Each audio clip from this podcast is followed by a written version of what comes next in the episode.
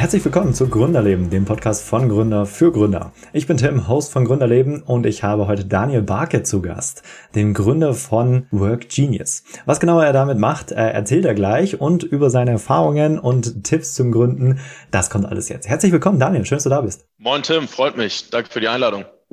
Sehr gerne. Äh, wir fangen gleich mal mit der klassischen Gründerleben-Frage an. Beschreib doch mal dich selber in Einsatz. Wer ist Daniel?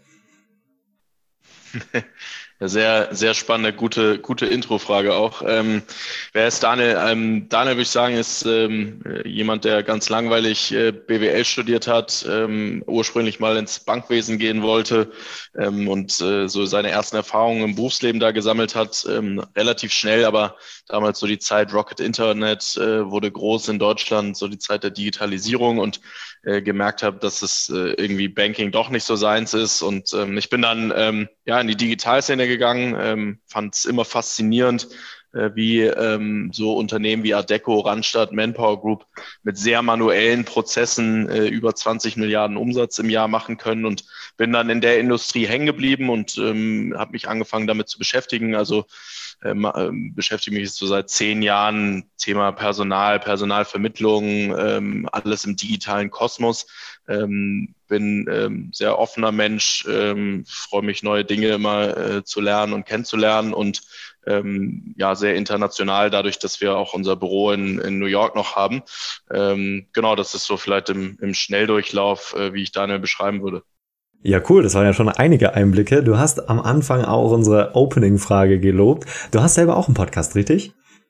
Genau, ja. Ähm, ich habe auch einen Podcast, ähm, Free Talent, äh, wo wir uns äh, mit dem Thema äh, Freelancing und jetzt in Zukunft so ein bisschen mehr noch ähm, mit den Thesen der Zukunft der Arbeit beschäftigen mir ging es vor allen Dingen darum, ich habe viel gelernt in den USA, dass, ähm, sag ich mal so, Freelancing was total Cooles ist. Ja? Also, dass du, wenn du als äh, Freelancer in den USA erzählt hast, ja, ich bin Freelancer und ich mache hier irgendwie Beratungsprojekt für XY, dann war das total cool. Und in Deutschland habe ich immer so das Gefühl gehabt, wenn man jemandem erzählt habe, ich bin Freelancer, dann war so die erste Wahrnehmung, ja, äh, oh Gott, äh, wann findest du denn deinen nächsten Job? Oder ähm, wie machst du das als Übergangslösung oder verdienst du damit überhaupt Geld? Also es, es war sehr negativ behaftet, würde ich, würde ich mal sagen, oder ist es auch immer noch in, in vielen Bereichen. Mhm. Und das hat mich irgendwie gestört. Also zum einen natürlich, weil unser Geschäftsmodell ist, äh, kommen wir vielleicht auch noch dann dazu, äh, Freelancer zu vermitteln im, im Kern. Ähm, zum anderen aber, weil einfach die Wahrnehmung völlig falsch ist. Ja, ich kenne so viele Top-Talente, die gesagt haben, ich will flexibel sein, ich mache mich selbstständig. Das sind nicht die, die jetzt irgendwie das übergangsweise machen oder aus, äh, aus der Not heraus. Und diese Wahrnehmung will ich so ein bisschen verändern oder wollen wir mit meinem Team so ein bisschen verändern mit dem Podcast. Und ähm, deswegen sprechen wir viel mit äh, Freelancern und heben so diese Story heraus, äh, was es eigentlich für coole Geschichten im, im, in der Welt des Freelancers gibt. Ich erkenne hier auf jeden Fall ein Muster. Äh, die Idee für Work Genius, die kam dir dann Amerika, oder? Ja, also die Gründungsidee kam eigentlich schon ähm, relativ früh. Ähm, im, Im Studium hat es mich immer relativ stark frustriert, dass ich irgendwie ähm, so Jobs machen musste, die mir zwar Geld gebracht haben, aber mir auch wirklich nicht, nicht, nicht was anderes. Also ja, Kellnern gegangen, T-Shirts gefaltet im Einzelhandel, ähm, Themen, die einem als Student irgendwie, damals gab es ja auch noch keinen Mindestlohn, mir dann irgendwie sechs, sieben, acht Euro äh, die Stunde eingebracht haben, aber mehr halt auch nicht. Also ich habe nicht wirklich was gelernt.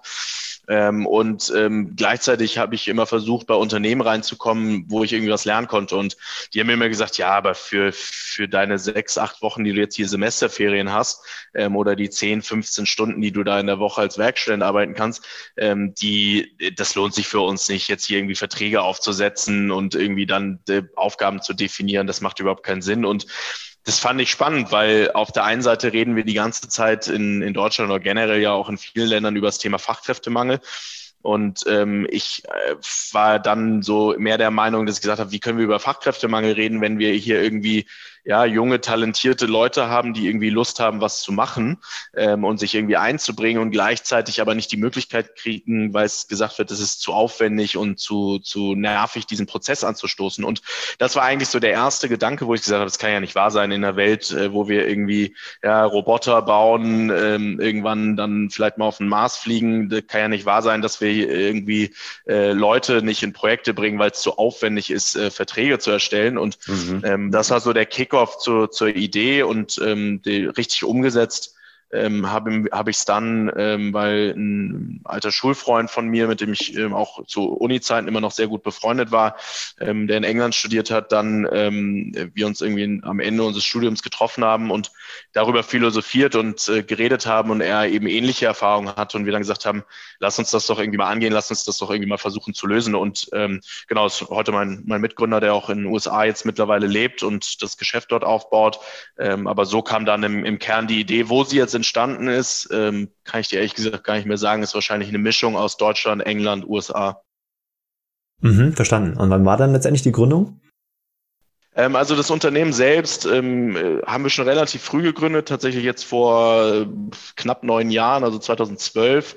Ähm, wir haben dann im, im Kern damals noch ein bisschen was anderes gemacht. Also wir haben erstmal angefangen, so eine studentische ähm, Digitalvermittlung von, äh, von studentischen Hilfskräften aufzubauen, ähm, um erstmal zu lernen, ja, weil es ist irgendwie einfacher war. Wir kannten die Studenten, wir kannten die, die Zielgruppe, wir kannten die Unternehmen.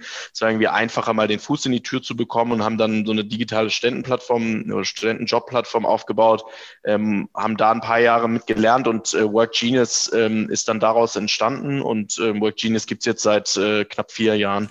Mhm, okay, und jetzt nimm uns doch mal mit rein. Was genau machst du da? ja, was genau machen wir da? Also ähm, im Kern, das, was ich von, von gesagt habe, wir haben uns angeguckt, was ist eigentlich nervig in der Arbeit mit externen, mit externem Personal, also sei es Freelancer oder auch Arbeitnehmerüberlassung in Deutschland oder in, in den USA nennt sich das W2.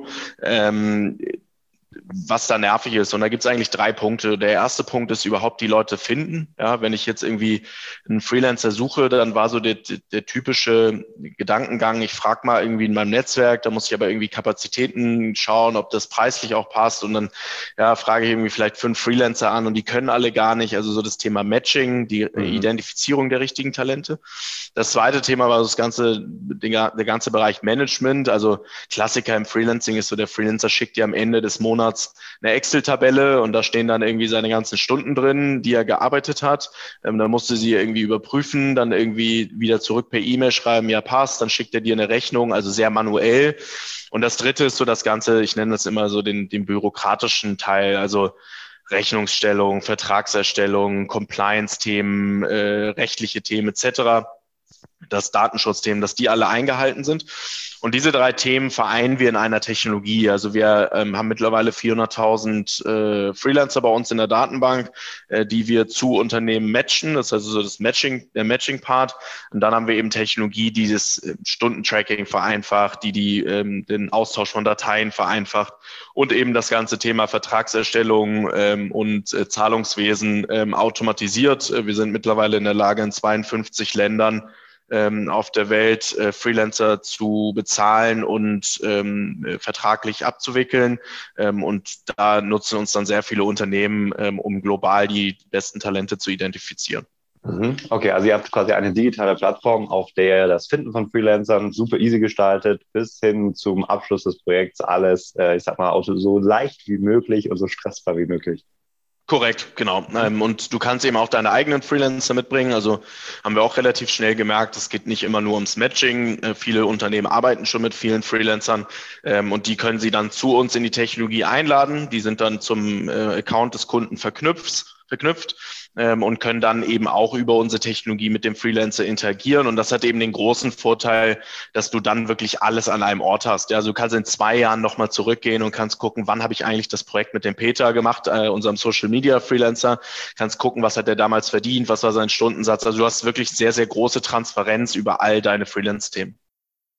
Jetzt gibt's ja in der Regel bei jeder Gründung auch noch ein paar Hürden, die man bekommen muss. Wie lief es bei euch ab? Hast du dir einfach ein paar äh, ITler geschnappt, die haben das Ding aufgezogen, programmiert, online geschalten und am ersten Tag 1000 Leute auf der Plattform? Oder wie lief das bei dir ab? Ja, das war so ein bisschen meine romantische Vorstellung, dass das so abläuft, äh, dass ich dann auch äh, relativ schnell mich auf die ähm, karibische Insel legen kann, weil wenn wir dann das Matchmaking machen, äh, braucht uns, uns ja eigentlich niemand mehr. Mhm. Ähm, aber wie dann bei so vielen Themen ähm, ist das, wie du es schon ansprichst, natürlich nicht der Fall. Und ähm, auch bei uns ja, gab es die, die, die unterschiedlichsten äh, Hürden. Ähm, ich glaube, eins der ja, auch das hat, glaube ich, das haben die meisten äh, Startups oder die meisten Technologieunternehmen. Ähm, du brauchst gute Leute, um Unternehmen zu bauen. Ähm, das heißt, ähm, die zu, finden ist jetzt auch nicht, dass man irgendwie ja, mit den Fingern schnipst und sagt, ich habe jetzt hier mal drei Top-Talente und die bauen mir jetzt irgendwie die Plattform. Ähm, also es gab schon viele, viele Up and Downs. Ähm, einer der größten oder schwierigsten Thematiken war sicherlich auch so die Expansion in die USA. Ähm, wir haben damals, äh, ja, sind da gestartet und vielleicht auch ein Stück weit naiv da so ein bisschen rangegangen, ähm, haben gesagt, wir brauchen irgendwie den amerikanischen Markt, wir wollen ein globales Unternehmen bauen. Ähm, das halte ich nach wie vor auch noch für einen sehr sinnvollen Schritt damals, sehr früh darüber zu gehen. Aber wir haben, würde ich sagen, solide ein Jahr da drüben verloren, weil wir einfach ja, die kulturellen Gegebenheiten nicht wirklich kannten, nicht genau wussten, ähm, wie Business in den USA funktioniert, ähm, ein, ein Highlight, ähm, was, was ich immer wieder gerne erzähle, ist, wir haben, ich glaube, im ersten Jahr fast gar nichts verkauft in den USA, also ich glaube, so ein Dreivierteljahr. Und irgendwann haben wir uns schon gefragt, wird vielleicht unsere Technologie, unser Service ähm, gar nicht gebraucht ja, in den USA. Aber irgendwie konnten wir uns das nicht vorstellen, weil Freelancing in den USA ist gigantisch groß. Mhm. Und ähm, dann hat uns irgendwer mal, ich weiß gar nicht mehr, wer es war, irgendwer hat uns da mal gesagt, ja, ich glaube, ihr seid zu günstig. Und dann haben wir gesagt, wie kann man denn zu günstig sein, wenn man einen guten Service liefert? Wie kann man dann zu günstig sein? Und wir Deutschen sind ja schon sehr, dass wir so gepolt, dass wir optimieren für hohen Output zu niedrigen Preis. Ja, also so super, wenn wir in ein Top-Notch-Restaurant gehen können und das kostet sehr wenig, ist ja Traumwelt. Ja, ähm, in den USA ist das ein bisschen anders. Da ist die Korrelation eher, wenn was teuer ist, ist was gut.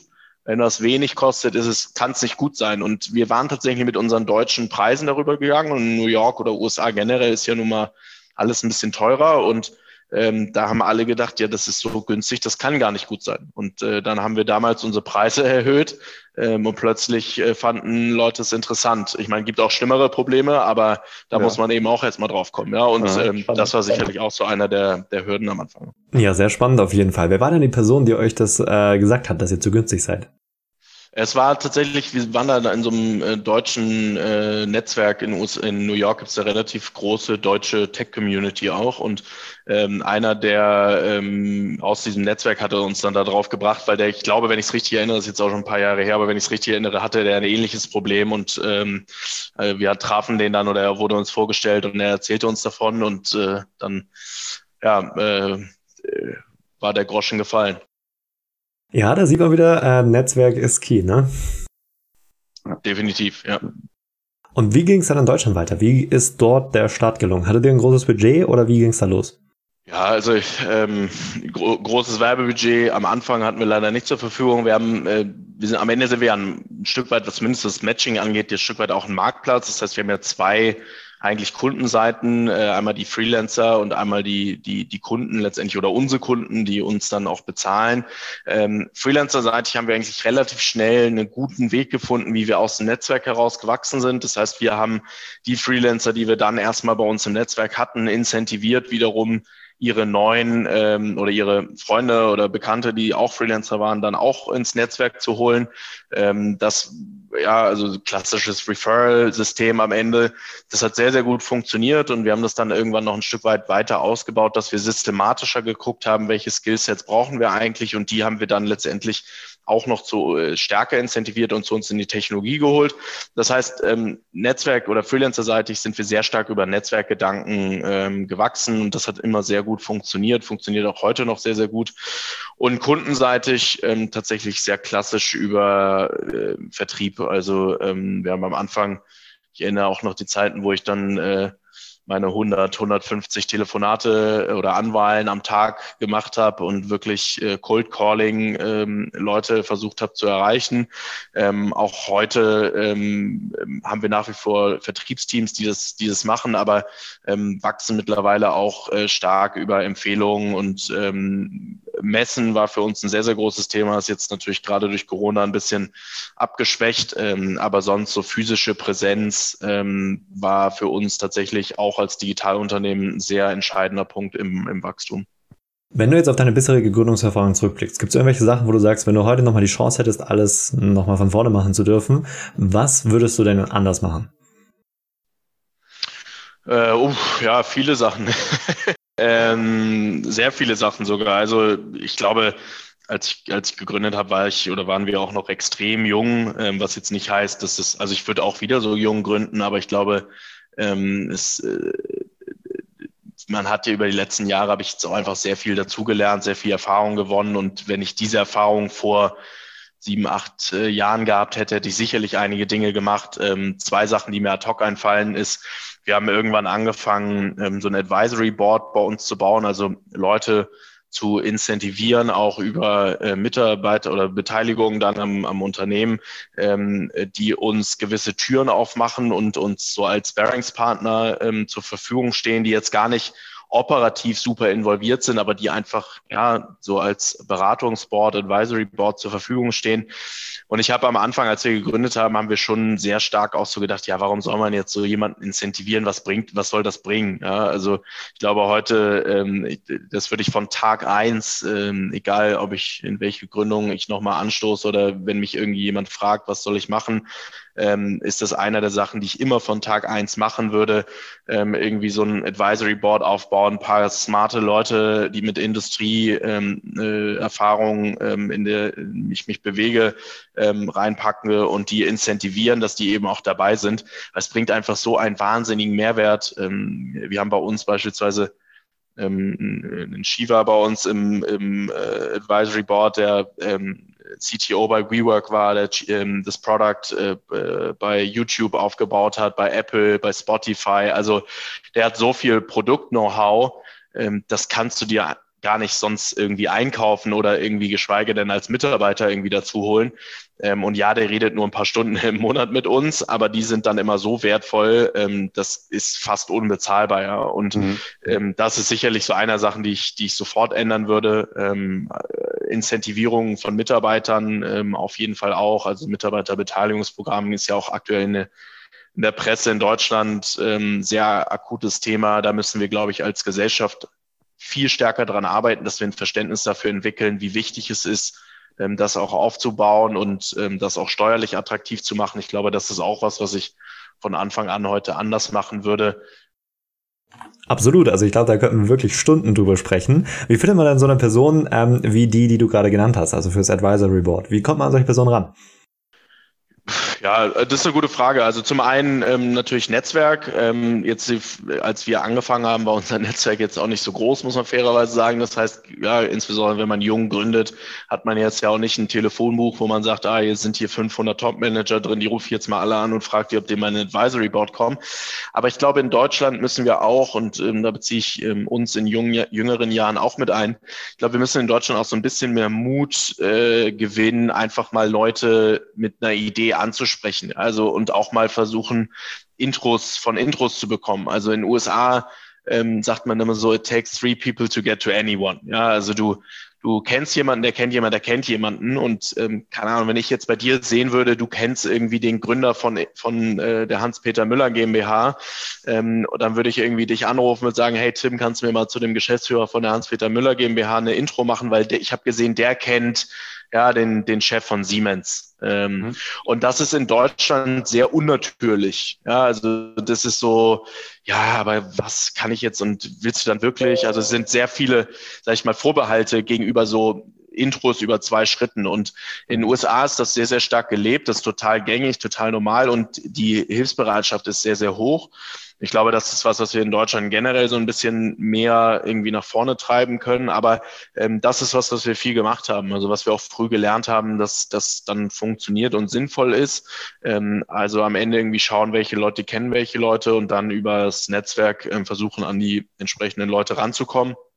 Und auch eben so ein bisschen ja, strategisch überlegen, ähm, was sind denn vielleicht wirklich sinnvolle ähm, sinnvolle Ergänzung für so ein Advisory Board. Also wenn man jetzt irgendwie sagt, ich brauche jemanden, der sich wirklich gut mit Product auskennt, ähm, dann vielleicht einfach mal so ein paar Leute ähm, irgendwie auf ein paar, gut, auch jetzt Events ist schwierig, aber so ein paar Events, die dann produktspezifisch sind, hingehen und ähm, mit Leuten sprechen, sagen, hey, wem würdest du sagen, ist so dein Guru in deiner Szene und so ein bisschen so ein, ein, ein sich so ein Wissensschatz aufbauen, wer sind eigentlich die Top-Leute da muss man ja auch nicht immer an die absoluten Top-Leute ran, sondern man kann die als Standard nehmen und dann gucken, okay, was ist vielleicht irgendwie so der nächste Schritt darunter ähm, und dann die ansprechen. Das ist die Antwort, die äh, hier immer wieder kommt. Also man muss einfach den Mund aufmachen, einfach mal fragen, nett, nicht aufdringlich oder sonst was, aber am besten mit einer Idee einfach mal auf Personen zugehen. Ähm, ich frage jetzt bewusst nicht nach dem Alter, sondern gibt es einen perfekten Zeitpunkt im Leben, an dem man gründen sollte?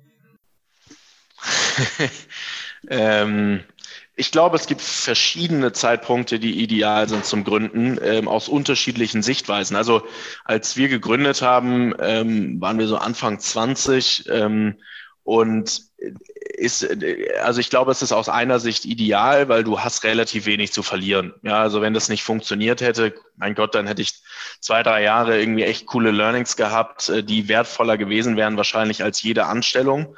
Ähm, und dann hätte ich irgendwas anderes gemacht. Dann hätte ich mich immer noch irgendwo anstellen lassen können oder ähm, was Neues gründen, was auch immer.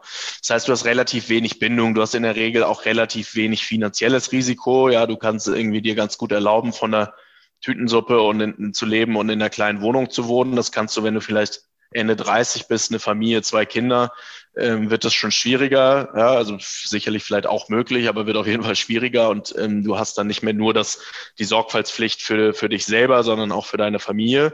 Ähm, das heißt, ich glaube, so von der, von der Risikobereitschaft, von der ähm, von, von äh, dem, sag ich mal, dem Drive und ähm, dem, was man auch eingehen kann, ähm, ist, würde ich sagen, ist so Mitte 20 wahrscheinlich, wenn man vielleicht so zwei, drei Jahre Berufserfahrung hat, super, ähm, weil man sehr viel ähm, von diesen Eigenschaften mitbringt. Ähm, und ich glaube, dann gibt's noch mal so eine, so eine zweite Phase, ähm, irgendwie so, ja, ich würde fast sagen, vielleicht Ende 30, wo man dann eben schon so ein paar andere Sachen auch gesehen hat, ähm, wo man viel, viel Erfahrung gesammelt hat, ähm, wo man vielleicht auch familiär einen anderen Standpunkt hat und diese ganze Erfahrung dann letztendlich mehr in den in das Unternehmen ein oder in die Gründung einbringen kann. Ähm, aber am Ende, ähm, ich kenne auch wirklich exzellente Gründer, die sind, haben mit 50 gegründet. Ja, ich glaube, das hängt auch sehr viel von den individuellen Personen ab und wo sie gerade stehen und wie auch das Mindset und die Denkweise ist. Ähm, aber wenn du mich jetzt fragen würdest, ähm, würde ich, glaube ich, sagen, dass so diese beiden Zeiträume ganz gut sind. Sehr, sehr schöne Antwort auf jeden Fall. Ähm, abschließend noch eine Frage nochmal für dich so zur Person. Daniel Barke, siehst du dich als erfolgreich an?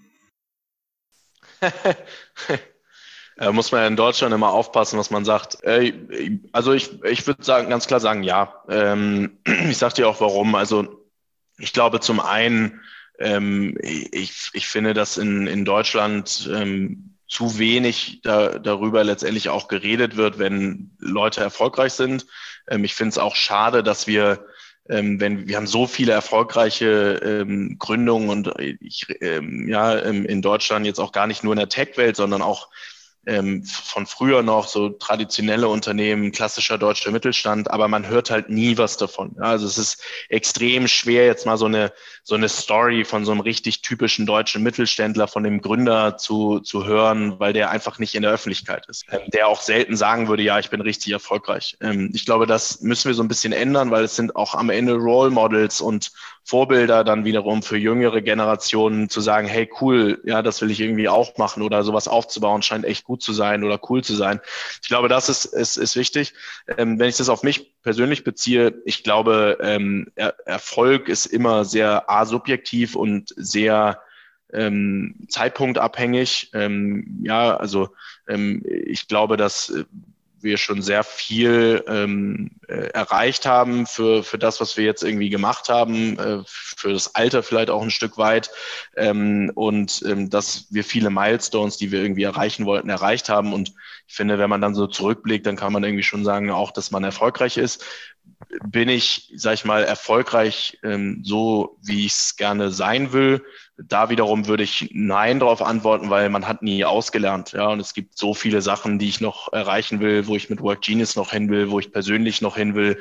Ähm, ich glaube, es gibt nicht so diesen Punkt, wo ich sagen würde, so jetzt bin ich erfolgreich und jetzt höre ich auf. Ähm, aber Erfolg ist auch eine Strecke und ähm, wenn ich die Milestones angucke, die wir abgehakt haben, würde ich schon sagen, dass wir, äh, dass wir erfolgreich sind oder dass ich erfolgreich bin. Mhm. Ja, also definitiv, gerade was die äh, Role Models angeht und dass man da viel zu wenig drüber redet hier in Deutschland, bin ich voll bei dir. Man kennt die größten Role Models ja eigentlich immer aus Amerika, also so Jeff Bezos, äh, Musk und so, ne? die sind immer im Gespräch, aber aus Deutschland, hier in Deutschland, wird ja selten drüber geredet.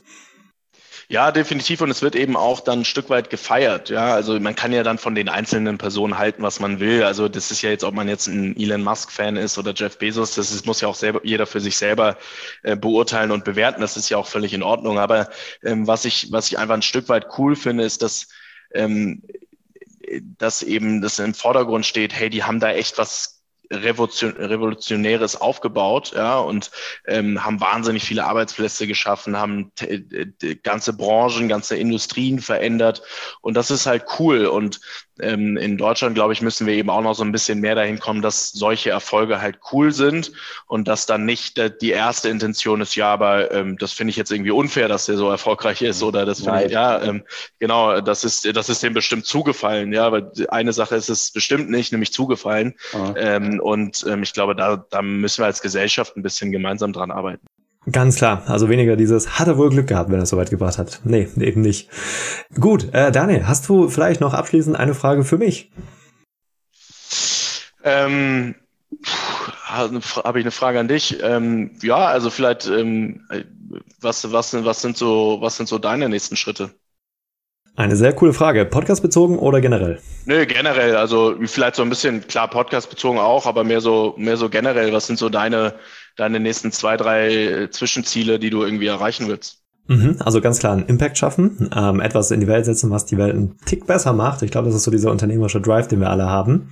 Konkret bedeutet das definitiv noch weitere Gründungen in den kommenden Jahren. Jetzt erstmal bin ich sehr happy mit meiner Online-Marketing-Agentur OnReach, ähm, aber da werden auf jeden Fall noch weitere Gründungen kommen. Es sind viele Dinge schon in der Planung, sage ich mal. Ähm, und ansonsten, was mir persönlich sehr wichtig ist, Systeme schaffen. Zum einen für die Menschen, mit denen ich momentan zusammenarbeite, sei es jetzt Mitarbeiter oder eben auch Geschäftspartner oder Sparing-Partner, die du jetzt auch schon mehrmals hier in dieser Folge erwähnt hast, ähm, ähm, hier auf jeden Fall, sage ich mal, Systeme schaffen oder einfach auch in Kontakt bleiben, denn gemeinsam kommt man immer weiter und dass man hier auf jeden Fall, sage ich mal, den Kontakt und das Netzwerk hält. Ich bin halt einfach immer ein Fan von äh, Menschen, jeder hat seine eigene Geschichte und da kann man ganz viel lernen und vor allem zusammen kommt man dann weit. Cool, klingt mhm. gut. Ja, äh, finde ich auch. Muss halt immer ehrlich sein. Alles andere bringt nichts. Aber Daniel, damit sind wir am Ende der Podcast-Folge angelangt. Schön, dass du da warst. Ja, danke für deine Zeit auch und äh, danke nochmal für die Einladung. Sehr gerne. Ciao, Tim. Ciao, Daniel.